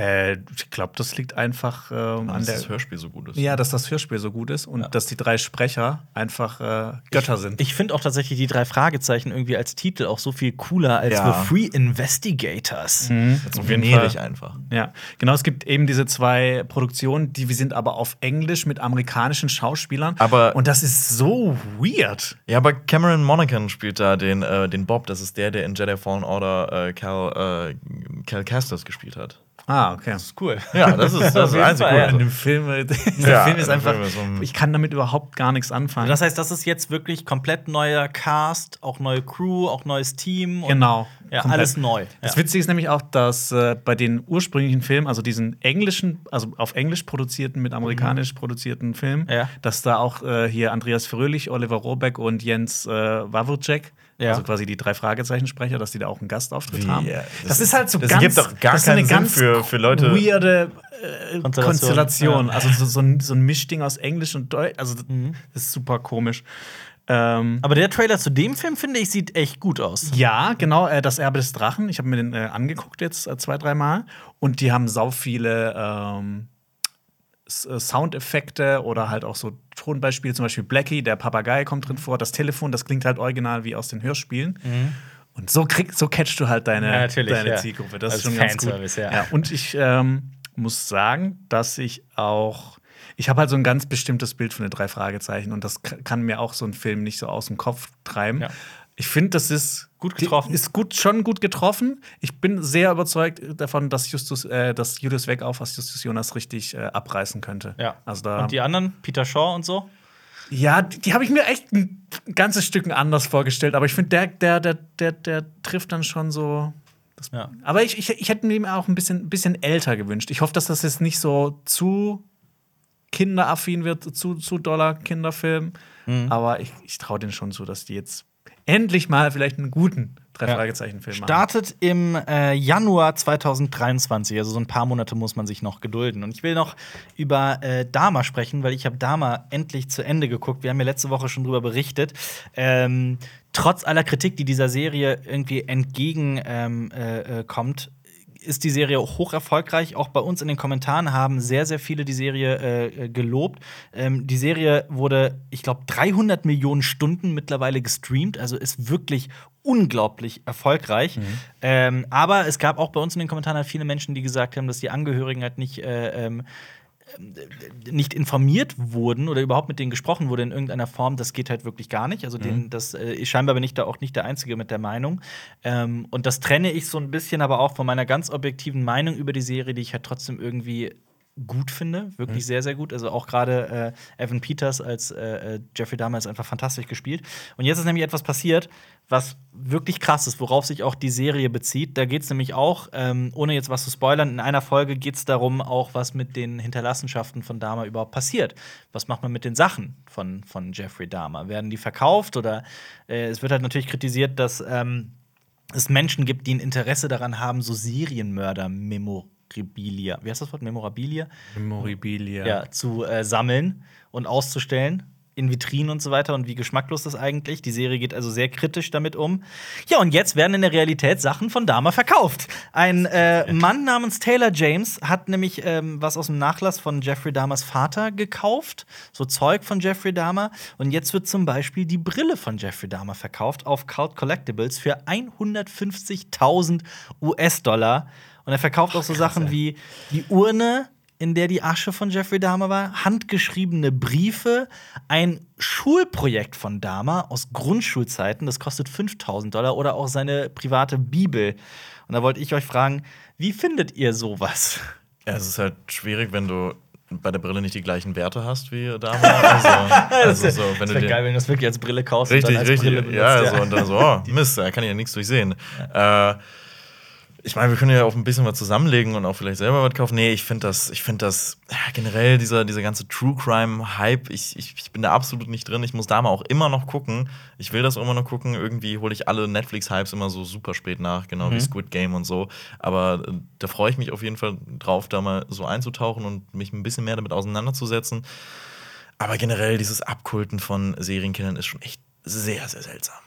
Ja, also ich finde so Memorabilia aus, aus Film und sowas, das, da bin ich so 100% dabei. Absolut. Finde ich mega cool. Aber einfach von einem Typen, Aber das, der ja, von so einem Typen, der einfach Menschen umgebracht hat. Ja. Ich finde das so ein bisschen geschmacklos. Also ich meine, ich bin jetzt nicht dagegen, dass man jetzt so irgendwas verbieten sollte, aber ich, ich weiß nicht, so ich persönlich finde das irgendwie Mhm. sau weird, weil er ja dann noch mal irgendwie ne, auf so einen Thron gestellt wird. Ja, als ob der halt, ja, ja, genau. natürlich, auf jeden Ja. Fall. Ja, bin ich bei dir. Ich habe übrigens jetzt gerade, ich habe es gegoogelt, ich habe nicht rausgefunden, was die Di- Dioptrienzahl Ah, schade. seiner Brille. Ja, das wäre jetzt sehr interessant. Hätte ich mal abgleichen können. Ja. Ähm, ja, Podcast bitte positiv bewerten, wenn ihr wollt, dass wir noch mehr über Filme, Serien und Comics sprechen. Mich würde auch interessieren, ob Leute da draußen das eher nervig fanden, dass ich diesen Monolog gehalten habe über Sashin Little Feather oder ob das, ob das äh, häufiger passieren soll. Würde mich mal wirklich interessieren, wie sehr das die Leute äh, abgeholt hat. Also äh, abonniert auch Cinema Strikes Back, davon profitieren wir immer sehr. Wir empfehlen euch auch noch äh, unseren Funkkollegen Leroy, der hat nämlich ein Video darüber gedreht, wie das eigentlich ist, magersüchtig zu sein und hat da ähm, mit einer Person gesprochen. Wirklich sehr interessantes Video. Oder checkt unsere Folgenbesprechung zu House of the Dragon, wo wir eben bei äh, Drachenerben waren. Ähm, Clever. und äh, ja, macht's, macht's gut. Danke fürs Zuhören. Tschüss. tschüss. Ciao. Das war ein Podcast von Funk.